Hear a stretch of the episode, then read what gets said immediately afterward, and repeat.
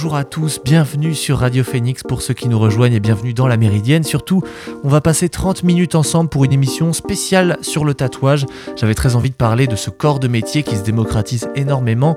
On voit beaucoup de salons ouvrir un petit peu partout dans les grandes villes en France, mais bien sûr aujourd'hui on va s'intéresser à Caen. Et pour en parler, j'ai voulu voir les deux extrêmes en termes de longévité. D'abord, j'ai eu l'occasion de passer un moment avec Jackie de Jackie Tatouage. C'est en quelque sorte le doyen ici à Caen puisqu'il exerce depuis 39 ans maintenant. Et à l'inverse, j'ai voulu parler à une jeune tatoueuse qui débute seulement, donc je, dont je tairai bien le nom évidemment, puisqu'elle est scratcheuse, c'est-à-dire qu'elle exerce depuis chez elle, ce qui est illégal, et ainsi vous verrez deux réalités très différentes de ce métier. Et je vous propose qu'on commence dès maintenant avec l'interview de Jackie Tatouage. Vous écoutez La Méridienne sur Radio Phoenix. Nous sommes dans le salon de Jackie Tatouage, euh, tatoueur depuis 39 ans. Ça fait 39 ans que, que, vous faites ce métier, que vous exercez votre passion aussi.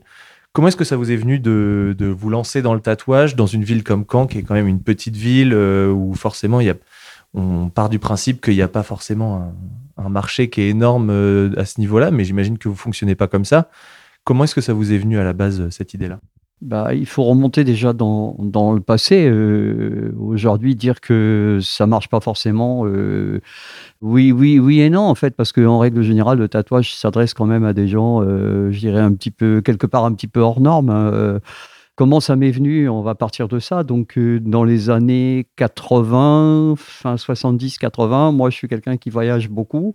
Le tatouage, je le connais déjà, mais sous un aspect un petit peu primitif, on va dire entre guillemets. Donc, euh, ce qu'aujourd'hui on appelle du tatouage de un peu de prison, un peu, un peu de, un peu, un peu, un peu de délinquant, quoi. Du tatouage fait à la main, ce qu'on appelle à, l'arrache. Techniquement parlant, c'est à l'arrache. C'est-à-dire, on prend trois aiguilles, on met un morceau de fil, on les entoure, on trempe dans l'encre et puis on fait, on fait un tatouage. Donc ça, je connaissais depuis, euh, depuis l'enfance, l'adolescence, quoi. Et en fait, euh, le fait de voyager, un jour m'a permis de voir quelqu'un qui possédait des tatouages en couleur. Ça, c'était à Londres.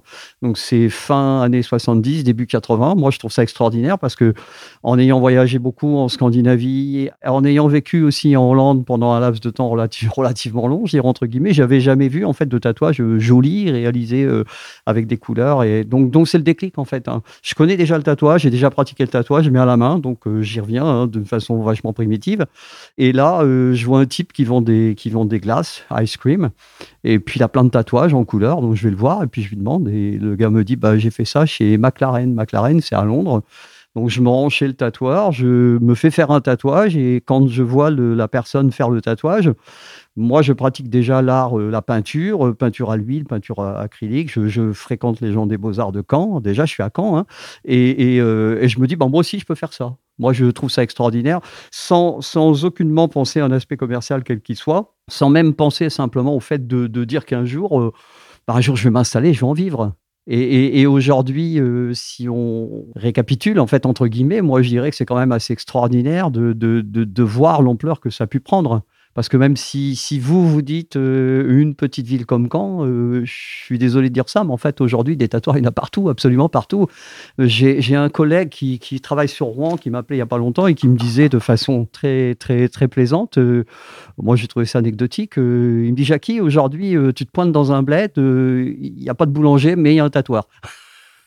mais oui, le tatouage en fait il y a 30 30 35 ans et plus en arrière, c'est quelque chose qui, qui n'est pas du tout commercial, c'est quelque chose qui est très très mal vu de la part de la population. Euh, ça, ça représente euh, bah, les marins, les délinquants. Euh, dans la tête des gens, il reste l'image du forçat. Hein. On a tous quelque part l'image de ces gens-là, tatoués d'une façon un petit peu désordonnée, pas du tout artistique. Aujourd'hui, je vais, je vais être un petit peu dur sur le sujet, mais bon, le tatouage aujourd'hui, c'est on achète un tatouage comme on achète une paire de chaussures. C'est un peu triste c'est devenu très, c'est devenu hyper commercial. Mais effectivement, à l'époque où vous êtes, euh, vous êtes installé, comment ça a été perçu? Comment ça a été accueilli euh, le, le, tatouage? Parce que euh, faut reprendre la réalité d'il y a effectivement 40 ans à peu près. Là, c'était pas du tout celle de maintenant. C'était pas du tout démocratisé comme ça peut l'être maintenant et acceptable. à, à l'époque. Comment ça a été accueilli de la part du public, le fait qu'il y ait un tatoueur qui s'installe et Vous étiez le premier, non? Oui, oui, oui, oui, je suis, le premier, euh, on dirait en, deux mots, euh, tant, tant à Caen que, euh, en, Haute et Basse-Normandie. Je veux dire, il, il existe quasiment pas de tatoueur. Euh, et à la limite, s'il existe quelqu'un qui pratique le tatouage, et encore une fois, c'est une façon très, très primitive. Alors, c'est très, très simple. La vision qu'en ont les gens de l'époque, c'est ils sont ou totalement contre, donc ces gens qui n'acceptent pas le tatouage, mais par contre, il faut aussi revenir sur l'idée que euh, des gens euh, marginaux, des gens avec, euh, je dirais, une, vision de la société, une vision de la vie et de ces choses-là, ben, en fait, ils sont vachement emballés, quoi. Ces gens-là sont, enthousiastes. Moi, j'ai commencé en 80, 83 chez moi, en appartement, comme, beaucoup de, gens, même encore actuellement. Et en fait, je n'ai jamais arrêté de tatouer. Mais je dirais, je dirais que euh, proportionnellement aujourd'hui, euh, même si, on, comme vous l'avez dit, vous, en fait, on, on le perçoit d'une façon différente, en fait, euh, tous ces gens-là, on ne les voit plus. Je veux dire, ces gens-là, moi, moi je ne sais pas s'ils continuent à se faire tatouer, je ne pense pas, parce que c'est des gens qui avaient des choses à dire, c'est des gens qui avaient des choses à montrer.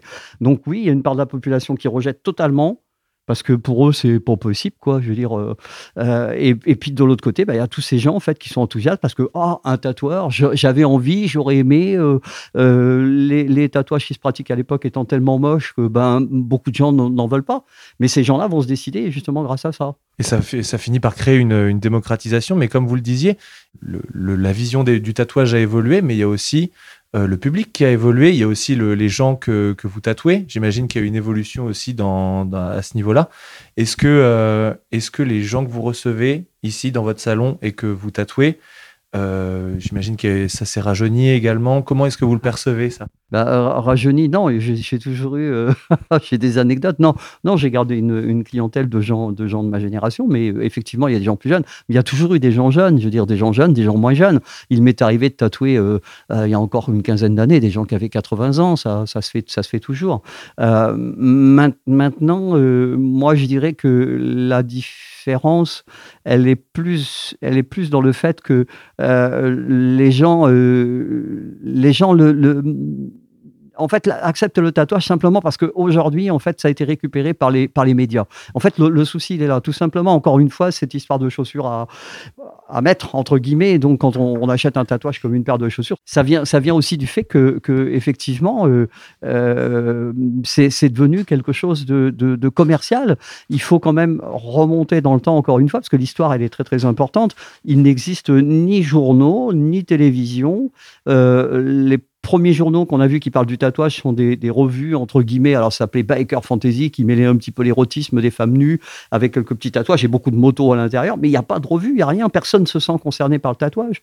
Et, aujourd'hui, d'ailleurs, euh, il y a eu des réglementations qui commencent à rentrer. Il y a les différentes lois, les fameuses couleurs, les 25 pigments qui vont être euh, interdits.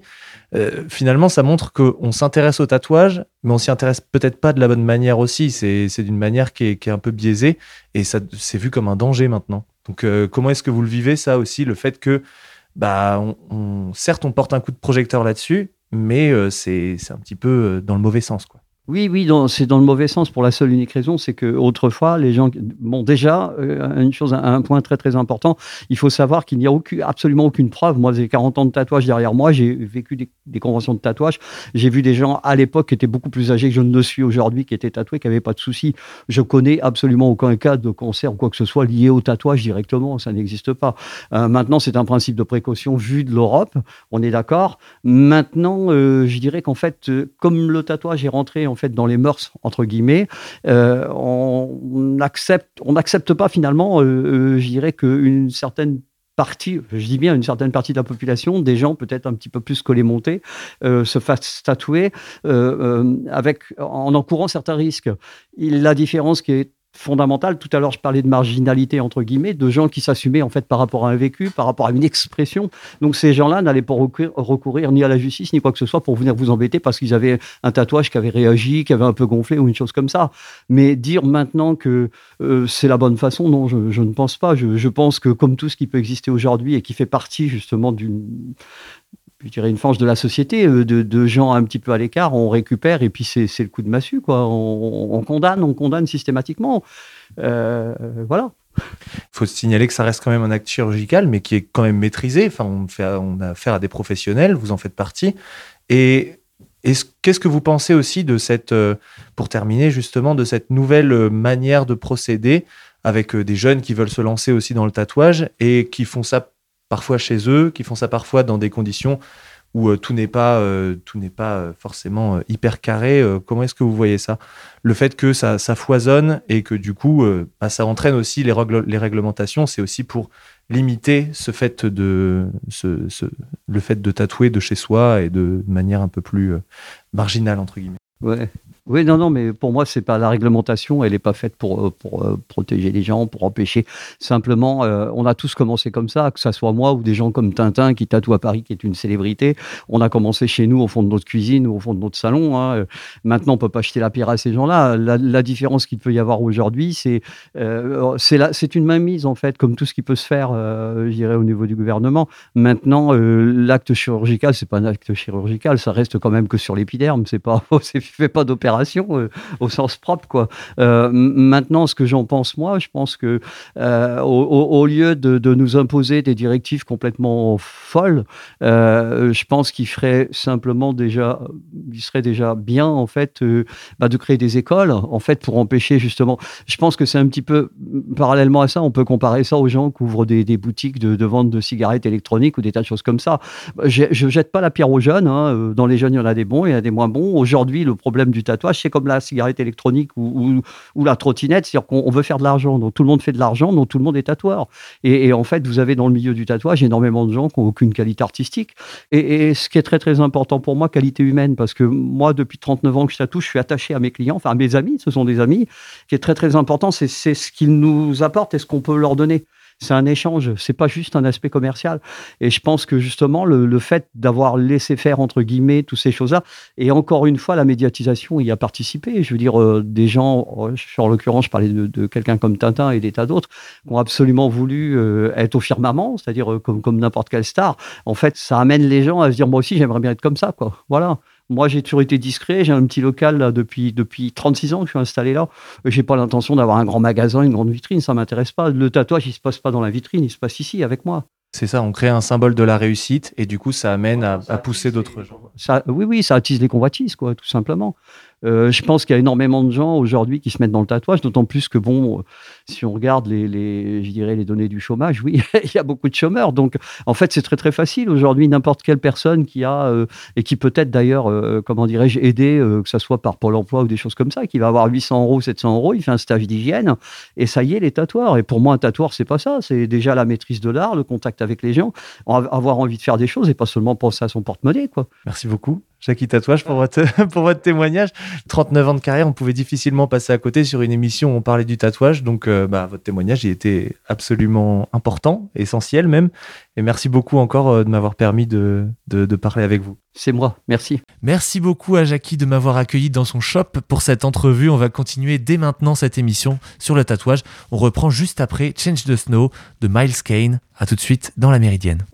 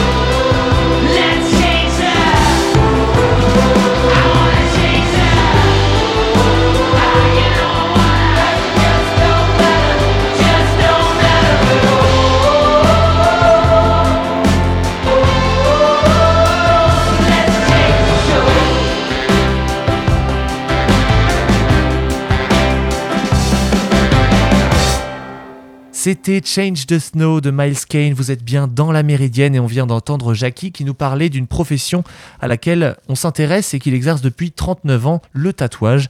Et à présent, on va faire un focus sur une autre réalité de ce métier avec une tatoueuse qui exerce, elle, depuis un an et demi environ et qui doit faire 100 lieux adaptés pour tatouer.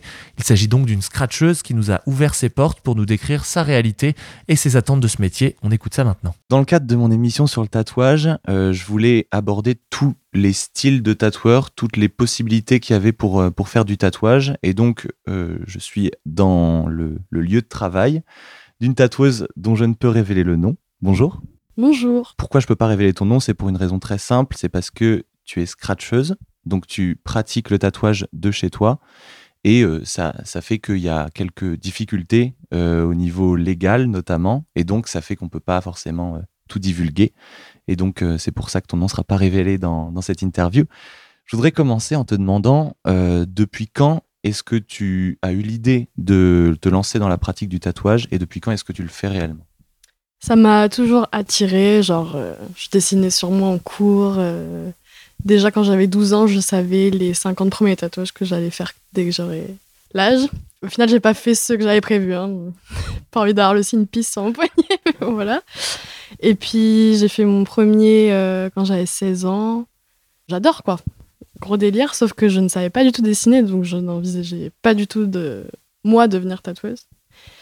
Est arrivé le Covid et le confinement dans ma vie, et je me suis dit bon, deux mois où, où on peut rien faire, donc j'ai décidé de euh, apprendre à dessiner tous les jours pendant 10 heures.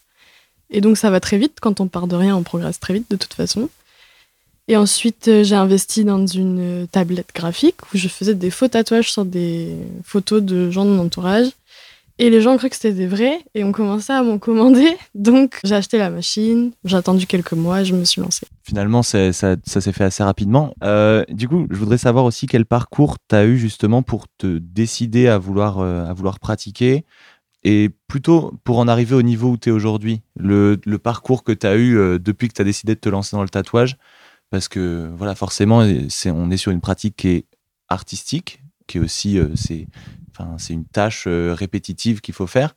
Et donc, euh, tu, j'imagine que tu gagnes en niveau. Comment ça s'est passé depuis le moment où tu as commencé à, dessiner, à tatouer, jusqu'à maintenant? Et ben, moi, j'ai eu trop de chance parce que hum, mon premier tatouage sur peau humaine, du coup, c'était sur moi. J'avais des copines à côté de moi. Donc, moi, j'ai fait un numéro 1, quoi, euh, pour dire c'est celui-là, mon premier tatouage. Et la copine juste à côté de moi m'a dit Oh, mais gros délire, fais-moi le 2. Donc, après une petite négociation, j'ai accepté de lui faire. Et l'autre copine, fais-moi le 3. nan. Euh, je l'ai mis sur mes réseaux sociaux. Et puis, on m'a demandé 4, 5, 6, 7. Et puis, en fait, j'ai cligné des yeux et j'en avais fait une trentaine. Et je m'en suis même m'en suis pas du tout rendu compte, quoi. Donc, euh, au bout du 30e, je me suis dit, bah, je peux peut-être passer à autre chose que les chiffres, quoi. Maintenant, ok, ouais. et euh, donc, j'ai commencé à faire des petits dessins, et puis des moyens, et puis des grands. Puis j'ai trouvé d'autres techniques que le trait, quoi. Euh, bah, moi, c'est le dot hein, que je fais le plus. Et après, j'ai commencé le remplissage. Enfin, j'ai appris au fur et à mesure, en fonction de ce que j'avais besoin. euh, les, les différentes techniques qui, se, qui s'utilisent aussi dans le tatouage. Est-ce que tu peux expliquer ce que c'est le dot pour euh, les non-anglophones qui nous écoutent? Ouais, alors dans l'univers tatouage, c'est trop chiant parce qu'on dit tout en anglais, mais, mais dot, ça sonne mieux que point. Parce que dot veut dire point. Moi, j'ai longtemps dit petit point. C'est mignon, mais c'est pas très pratique. Donc, c'est du dot. Voilà. Donc en gros, ça veut dire, euh, ça veut dire que tu dessines en faisant des petits points qui sont plus ou moins appuyés, plus ou moins profonds. Ça te permet de faire aussi du, pas du relief, mais euh, du, de la perspective, donner de la perspective à certaines images. On va dire que c'est un type d'ombrage. Comme j'expliquais du coup en préambule, tu as un statut qui est particulier, c'est celui de, scratcheuse. Donc euh, ça signifie que tu pratiques de chez toi, que tu dois te procurer tout le matériel. Qu'est-ce que ça implique justement de devoir faire? Qu'est-ce que, que ça implique que tu sois dans cette situation-là euh, pour toi? Euh, D'abord, moi, je déteste cette situation. J'ai un autre travail qui est alimentaire pour pouvoir m'acheter, enfin louer au plus vite un local et me régulariser parce que euh, j'ai envie d'être dans les meilleures conditions, d'être euh, droite euh, dans les bottes, tout ça quoi. Donc c'est une situation que je subis déjà. Après, je sais qu'elle a des avantages. Mes clients, la plupart de mes clients adorent ça, venir chez moi en fait. Et ils trouvent ça rassurant. J'ai beaucoup, enfin, je dirais 80% des gens que j'ai tatoués, j'ai fait leur premier tatouage. Ça a cet avantage-là d'être accueillant. Mais bon, on va dire que bah, plus je tatoue, plus j'ai de clients et ça commence à être un peu relou de travailler chez soi. Déjà, au niveau de l'intimité, ça me dérange pas en soi, mais c'est toujours un peu chiant de faire rentrer des inconnus. Et j'ai un coloc qui subit ça, le pauvre. À part, bah, trouver un shop euh, qui t'accepte, mais sans expérience, c'est compliqué. Et de toute façon, je crois que bah, le problème d'avoir commencé toute seule, c'est que je pense que je supporterais pas d'avoir un patron. En tout cas pour le tatouage, quoi. Donc là, je vois, je vois que cette perspective-là d'avoir un local, quoi c'est quand même quelque chose qui se fait en tout cas pour euh, se lancer dans le tatouage c'est aussi de, bah, de, pratiquer de chez soi et du coup d'acheter tout le matériel euh, etc est-ce que tu penses qu'il y a des choses qui pourraient être faites euh, qui pourraient être changées au niveau de des moyens mis en place je sais pas pour que justement il n'y ait pas à en passer par là et il n'y ait pas à, à, devoir aller contre entre guillemets contre la loi aussi est-ce qu'il y, a des solutions d'après toi pour pour passer outre? Pour moi, il faudrait une école. Je pense que s'il y avait une école, on serait tous dedans. Enfin, je pense que les scratchers que les autres scratchers que tu auras interrogés sont d'accord avec moi sur ça. Personne n'aime cette situation, c'est hyper relou. Et cette solution-là, elle m'est apparue quand je parlais avec ma coiffeuse. Parce que en gros, on parlait des qualifications qu'il fallait pour être tatoueur et actuellement, c'est trois jours de formation, hygiène on pique des gens quand même. enfin bref. Donc, euh, et ma coiffeuse me a trouvé ça scandaleux parce que pour être coiffeur, il faut 5 ans d'études. Enfin, si on compare les responsabilités qu'on a, c'est quand même. Euh, je trouve ça indécent. Bah, moi, je suis très contente d'avoir eu que 3 jours d'études à faire, mais. Mais enfin, c'est hyper dangereux, même pour les clients. Euh, ça veut dire que, enfin, je veux dire, un coiffeur, tu sais que tu as a priori pas trop de risques de santé, tu vois, quand tu y vas. Tu peux y aller les yeux fermés. Mais un tatoueur, ça veut dire que c'est aussi la responsabilité du client de faire attention, du coup, comme rien n'est contrôlé. À ce niveau-là, comment est-ce que tu abordes ça avec, euh, avec les clients qui sont d'ailleurs parfois des gens que tu connais pas maintenant. Euh, tu es, passé sur de la clientèle que tu ne connais pas forcément avant? Euh, bah déjà, je leur explique qu'il il faut pas trop parler de moi. Et je leur explique pourquoi. Du coup, je leur raconte ma situation, que c'est juste parce que j'ai pas le choix que je suis dans cette situation, mais que j'ai très hâte d'être du coup régularisée. Euh, je l'ai, comme je t'ai dit, j'ai beaucoup de premières fois, donc je démotive un maximum. je, je, je, passe beaucoup de temps à parler euh, en DM avant de les recevoir.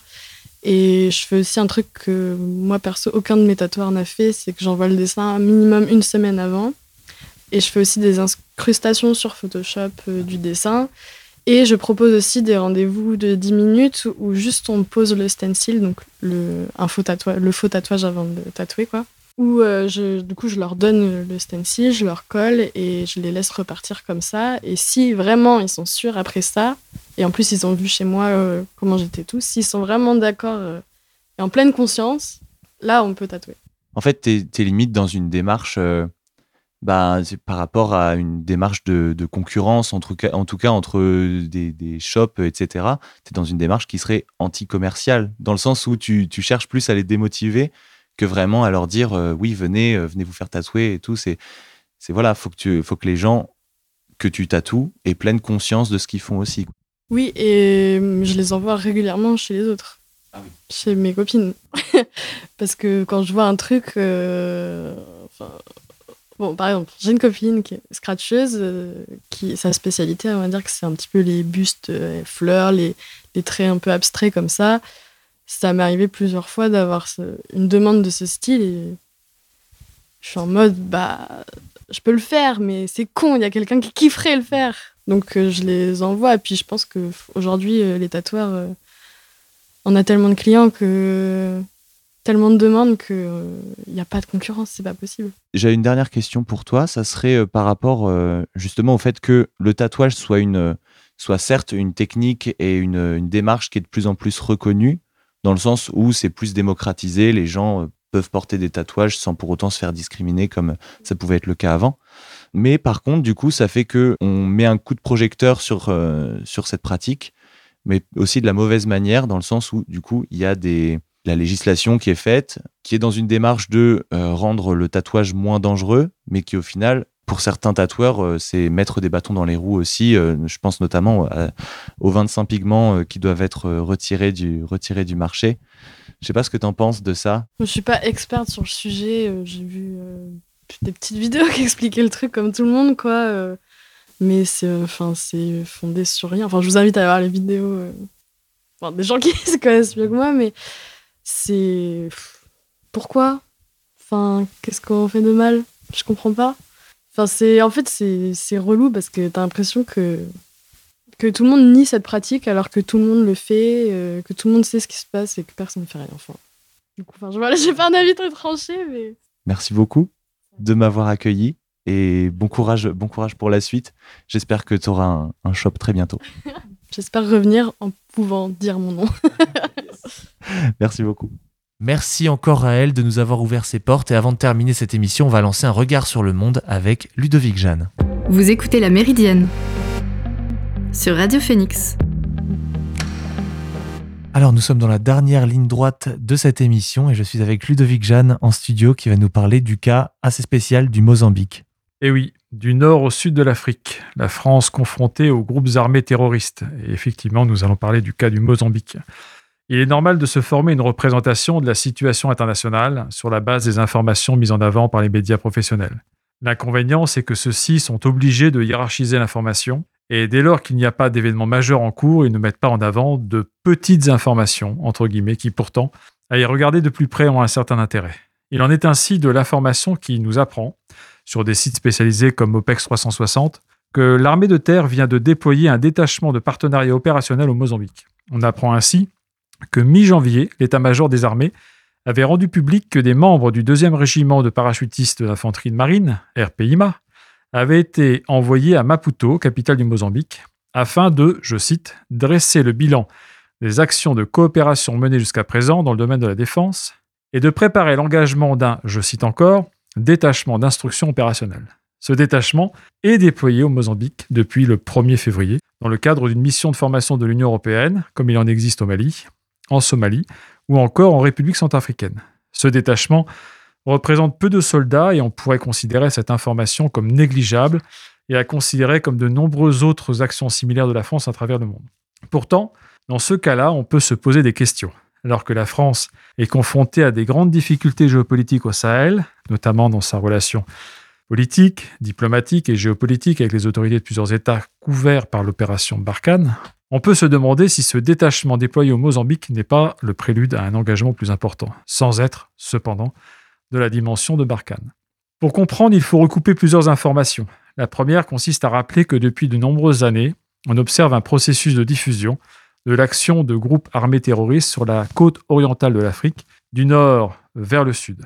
Les médias généralistes informent régulièrement d'événements majeurs touchant la Somalie méridionale, notamment en lien avec les actions des milices Shabab dont il faut rappeler que leur formation date de 2006, la même année que la fondation de l'État islamique alors en Irak.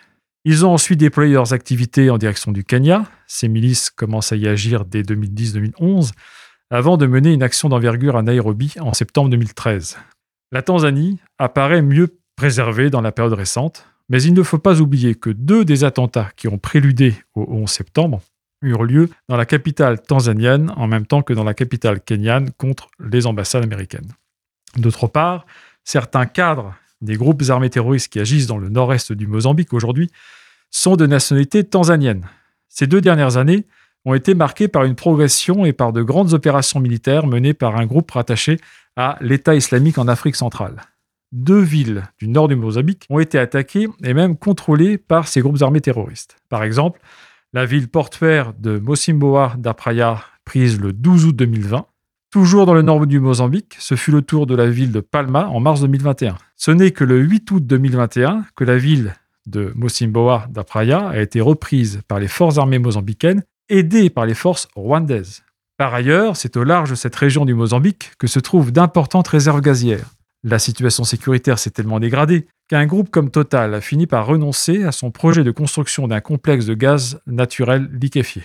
Le groupe a dû invoquer la force majeure pour se retirer du projet et renoncer aux investissements promis pour un montant communiqué de 20 milliards de dollars. Et cela paraît tout à fait surprenant que des groupes armés terroristes s'attaquent à un pays comme le Mozambique, non? Tout à fait, cela peut nous surprendre. Mais la propagation de l'action de tels groupes suit une logique géographique. On voit de tels groupes tenter de se constituer, et pas toujours réussir, et d'agir à peu près partout où se trouve une population de confession musulmane. Vu d'Europe, on a tendance à réduire le monde musulman à l'Afrique du Nord, la péninsule arabique, le Proche et le Moyen-Orient, auquel on ajoute l'Asie centrale. Depuis Serval, le public a pris conscience qu'une grande partie des populations sahéliennes sont de confession musulmane. Mais il existe des populations musulmanes en nombre important dans d'autres régions d'Afrique ou d'Asie. C'est le cas en Asie du Sud-Est, en Asie du Sud, mais également de pratiquement toute la façade orientale de l'Afrique, y compris au Mozambique. Dans ce pays, entre 5 et 6 millions des 27 millions d'habitants sont de confession musulmane. C'est un pays qui compte 60% de chrétiens, de toute tendance, et au moins 14% de personnes pratiquant des religions traditionnelles africaines. Mais que vient faire la France dans tout cela? Eh bien, la géographie et l'histoire ont fait que la France est l'une des principales puissances de la région. En effet, nous comptons deux départements à proximité immédiate de l'Afrique australe et qui lui sont liés de diverses façons, La Réunion et Mayotte. Mayotte, où l'essentiel de nos concitoyens sont de confession musulmane.